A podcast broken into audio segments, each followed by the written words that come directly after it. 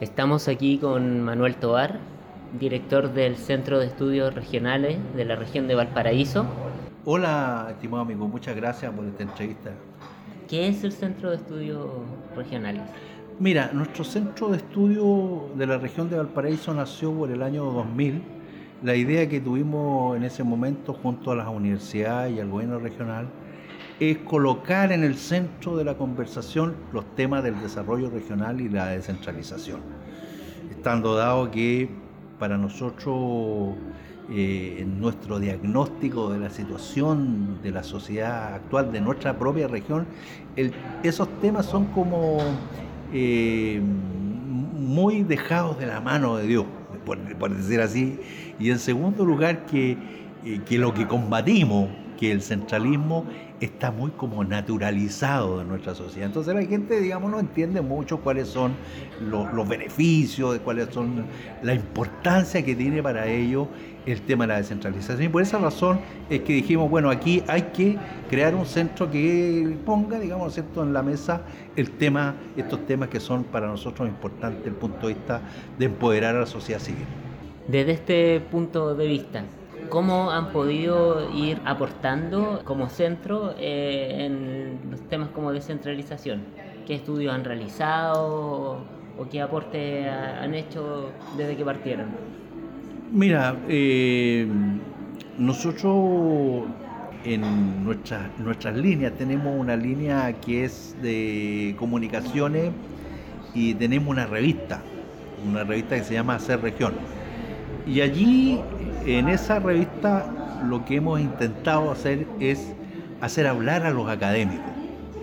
Nosotros tenemos muchas universidades en nuestra región y en esas universidades hay carreras, disciplinas que hablan del territorio, geografía, hablan de las normas que se basan las instituciones, las escuelas de derecho, hablan de los temas urbanos, digamos que son las escuelas de arquitectura. Entonces, eh, de esas eh, escuelas y de esas disciplinas, nosotros recogemos las visiones, las opiniones que tienen los académicos para, digamos, ¿cierto? vulgarizarla, socializarla en el medio que nos pueda permitir, digamos, instalar ciertas reflexiones que abran, digamos, la mente y que abran la discusión sobre estos temas. Yo creo que esa ha sido una de, de los aportes que nosotros hemos hecho. Y en la segunda línea es la línea de la educación cívica. Nosotros nos damos cuenta que eh, hay una necesidad de hablarle a nuestras comunidades sobre nuestras instituciones que no conocen. Hay una, una gran confusión entre la gente sobre los roles que cumple un concejal, un, alcalde, que se confunden con la del parlamentario, con la del consejero regional, con la del intendente. Entonces, evidentemente es necesario, digamos, como eh, enseñar, digamos, a la comunidad cuáles son las atribuciones de uno y de otro y por lo, por lo tanto educarla en cómo se mueven nuestras instituciones. En Chile, ¿Por qué se da tan fuerte el tema de la centralización? ¿Por qué cuesta tanto despegarse de la capital y permitir que las regiones tomen un desarrollo económico, cultural y social propio? Bueno, es, eh, el tema eh, es complejo, pero tratemos de decir algo que es un poquito como la diría yo, la columna vertebral del, problema, ¿ah? que a mi juicio tiene una raíz histórica. Es decir, las instituciones que se crearon en, nuestra independencia y las que precedieron la independencia fueron siempre con una lógica centralista. En el tiempo de la colonia de España el absolutismo era el principal, eh, la principal, digamos, lógica del poder y eso, digamos, tenía, digamos, una fuerte componente de concentración del poder político en, en, autoridades unipersonales y por lo tanto el gobernador y ese gobernador después de la independencia siguió siendo el gobernador en Chile y, y, digamos, ¿cierto?, con mucha, mucha, mucha, mucho, mucho poderío. La constitución del 33, digamos, creó, eh, que la constitución de Portales creó una suerte de presidencialismo, digamos, ultra, ultra, ultra eh, concentracionario. Eh, y, digamos, cierto, sucesivas constituciones mantuvieron, digamos, esa característica de tener, digamos, un presidente de la República que concentraba todo el poder, digamos, en sus manos.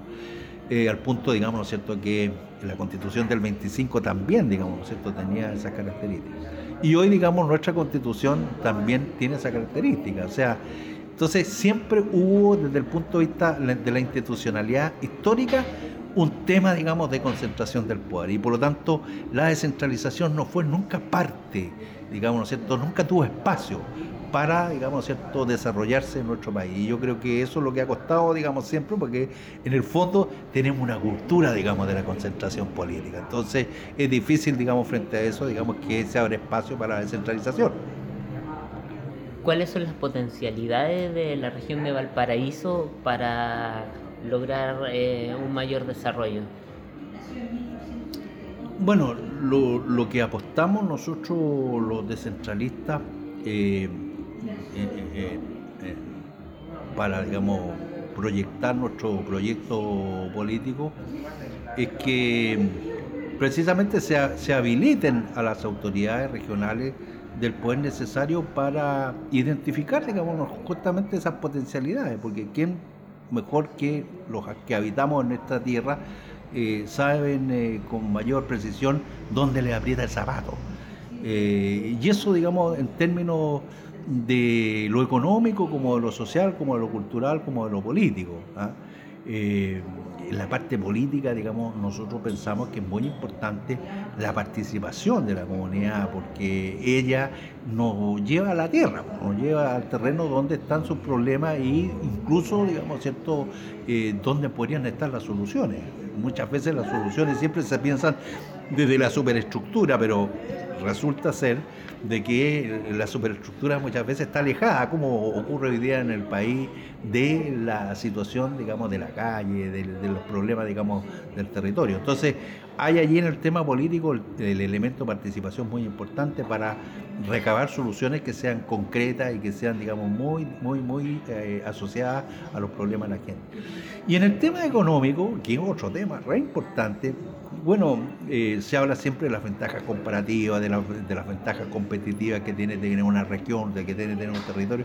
Bueno, y eso evidentemente que mejor, digamos, que lo puedan conocer los propios actores, digamos, que viven en el territorio nacional, en el territorio regional.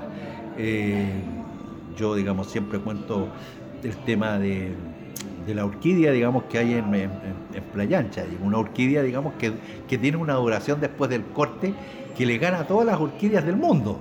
¿ah? Entonces, eh, y esa está, digamos, en playa ancha, y, esa, digamos, ¿no es cierto?, ventaja que tiene, digamos, porque dura más, es una cuestión que conocemos nosotros, digamos. bueno, eso crea, digamos, cierto crea riqueza y, esa, esa riqueza, digamos, es muy importante, digamos, tenerla en cuenta al momento, digamos, ¿no es cierto?, de los temas de la descentralización. Esos son los beneficios y las potencialidades que pueden tener para, digamos, contribuir al desarrollo de nuestra región. Ustedes como centro de estudio regional, ven que ha progresado el interés de tanto de las autoridades como de la política en fomentar el desarrollo regional? ¿Esto ha ido avanzando de alguna forma?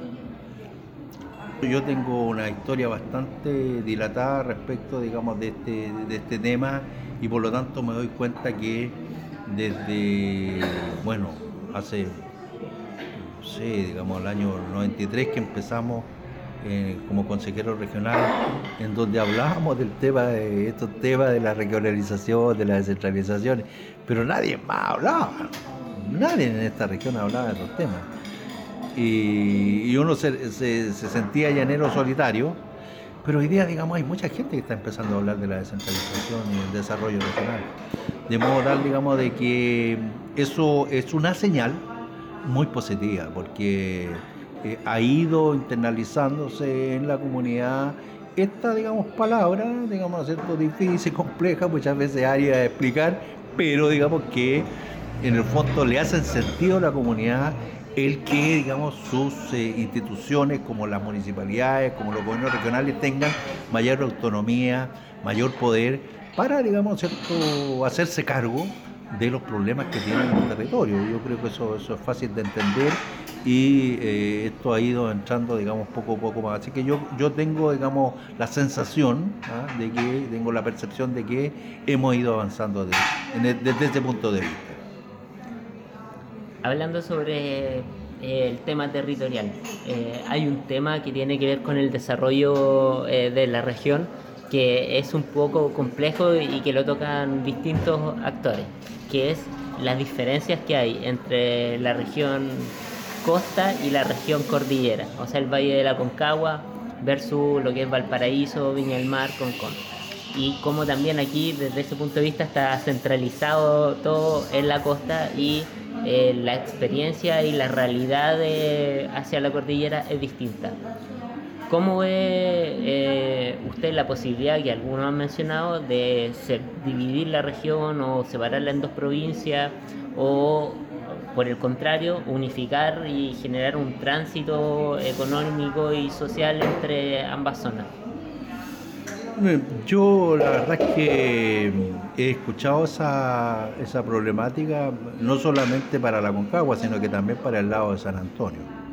Eh, hay una también una idea de, de, tener una región del Maipo, para, el lado sur de la región de Valparaíso.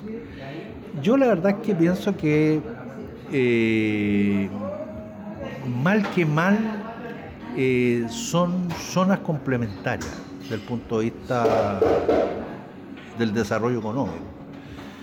Eh, para el lado San Antonio, yo siempre les digo a los sanantoninos que yo soy, digamos, de, de por allá, yo soy cartagenino les digo, oye, recuerden que antes de la división regional, de la nueva división político-administrativa, San Antonio tenía una norma aduanera que era la lista de importación permitida, eh, que se definía porque solamente algunos productos y bienes se podían internar por San Antonio lo cual limitaba absolutamente, digamos, ¿cierto?, el tráfico de mercancías por San Antonio. Y cuando hoy día, digamos, ¿cierto?, eh, San Antonio se integra, digamos, en la región de, Valparaíso, resulta que San Antonio es el primer puerto de Chile, no lo es Valparaíso.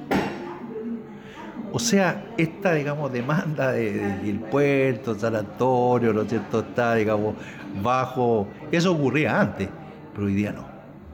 Y en la región de Aconcagua, en el tema de la región de Aconcagua, pasa algo parecido. ¿ah? Eh, ahí en esa región, si uno va a examinarla desde el punto de vista económico, desarrollo, digamos, económico, mucho más, digamos, alentadores que lo que pasa en, en nuestra región costa. Eh, eh, la minería, la agricultura, porque nosotros tenemos una región muy heterogénea, pero complementaria. O sea, aquí en la costa están los servicios, allá está, digamos, cierto, todo este, este tema agrícola y, y, ¿cómo se llama?, minero. Por lo tanto, yo veo, digamos, mucho, mucha complementariedad entre, esas dos, entre estas dos zonas. Y, por otro lado, digamos, el punto de vista político. Veamos el punto de vista político. O sea, creo que nosotros como región tenemos que aumentar nuestra capacidad negociadora la fragmentación lo único que lleva, digamos, es a dividir, nada más que a dividir. ¿ah? Y con la efímera idea de que a lo mejor, digamos, como una región en la Concagua o una región del Maipo podemos tener, digamos, mayores capacidades de negociación con el centro, al final no. Al final, digamos, va a ser lo contrario. Y eso, digamos, realmente es una cuestión que importa. Y por último, yo sí creo, ¿ah? lo que acabas tú de decir, digamos, en la última parte de tu pregunta, que es necesario, digamos, una política de integración regional. ¿ah? Eh, porque, ¿qué pasa, digamos, que muchas veces, digamos, la, primacía de inversiones en la costa ¿ah? no es referida a los fondos regionales, sino a los fondos sectoriales. O sea, lo que hace la diferencia y lo que hace decirte a ti de que aquí se gasta más, que hay mayor inversión, pero hay que hacerse la pregunta, ¿con qué fondo? y resulta que son los fondos sectoriales, son los fondos de los ministerios. O sea, los ministerios son los que hacen la diferencia, no quienes estamos administrando la descentralización en los gobiernos regionales y los gobiernos municipales.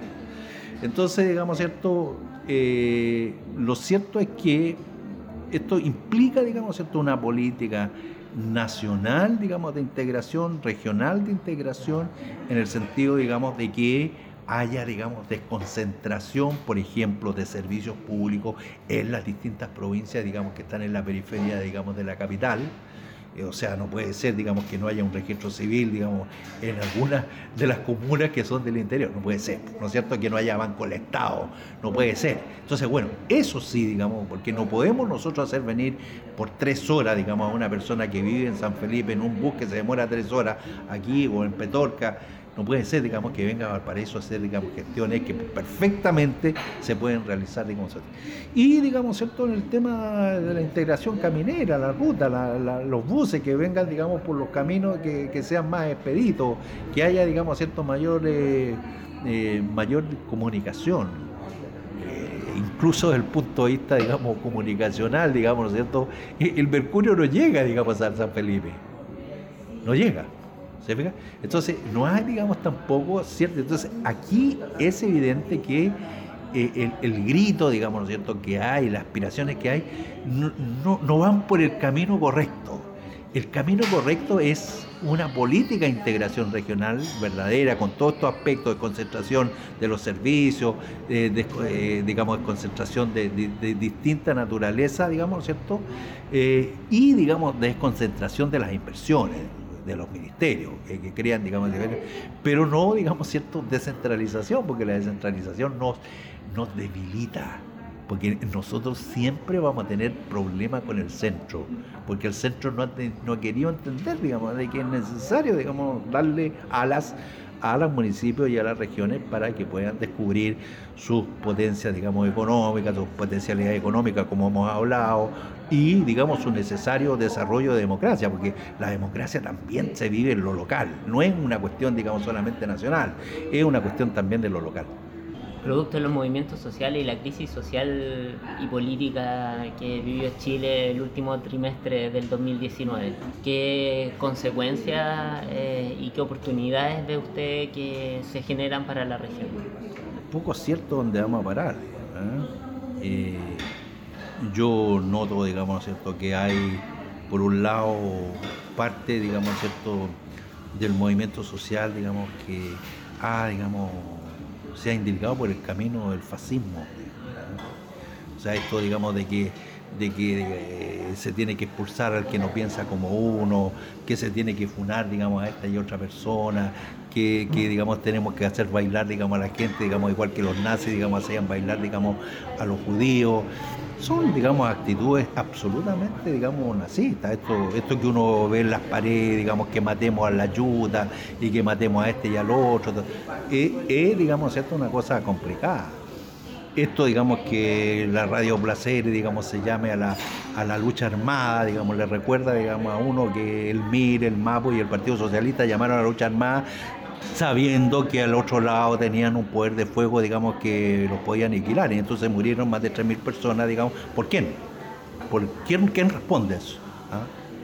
Entonces, hay, digamos, ¿no es cierto?, ahí una deriva, digamos, que es complicada, por eso uno no tiene certeza. En el otro lado, digamos, eh, las instituciones democráticas tienen que entender que ha habido, digamos, ¿cierto?, en nuestros sistemas democráticos eh, desequilibrios y uno de los desequilibrios es, digamos, las desigualdades sociales, que no pueden ser más permitidas. Y, en ese sentido, el tema de, digamos, ¿cierto? de la descentralización es un tema, digamos, que es relativo a la modernización del Estado. Ya no podemos tener el mismo Estado. Un Estado ciego frente, digamos, a los problemas sociales. ¿ah? Eso, digamos, ¿cierto? Y un Estado ciego también frente a los desequilibrios territoriales. O sea, digamos, ¿no es cierto? Esto de que hemos hablado, esto de no entender de que es necesario difundir el poder político, ¿ah? no concentrarlo, sino que difundirlo, de manera tal de que la participación de las comunidades, la autogestión de las comunidades, el devolver, digamos, el poder político muchas veces a la sociedad civil, porque la sociedad civil puede también, digamos, gestionar respuestas sociales, respuestas eh, políticas y económicas, mucho mejor, digamos, que las instituciones, digamos, eh, organizadas por medio de la constitución, de la arquitectura eh, democrática. Entonces, si esa, digamos, ¿cierto? Si esa es, digamos, el otro camino, yo creo que se abren oportunidades, se abren oportunidades para, para nuestro tema, digamos, el tema que hemos estado tratando en esta entrevista, el tema del desarrollo local y, regional. Y entonces estamos en la incertidumbre, cuál de los caminos vamos a, vamos a tomar, por eso no, no me atrevo, digamos, ¿cierto? tengo la esperanza de que sea el segundo, digamos, pero el primero no me parece para nada, digamos, ¿cierto? bueno para el país.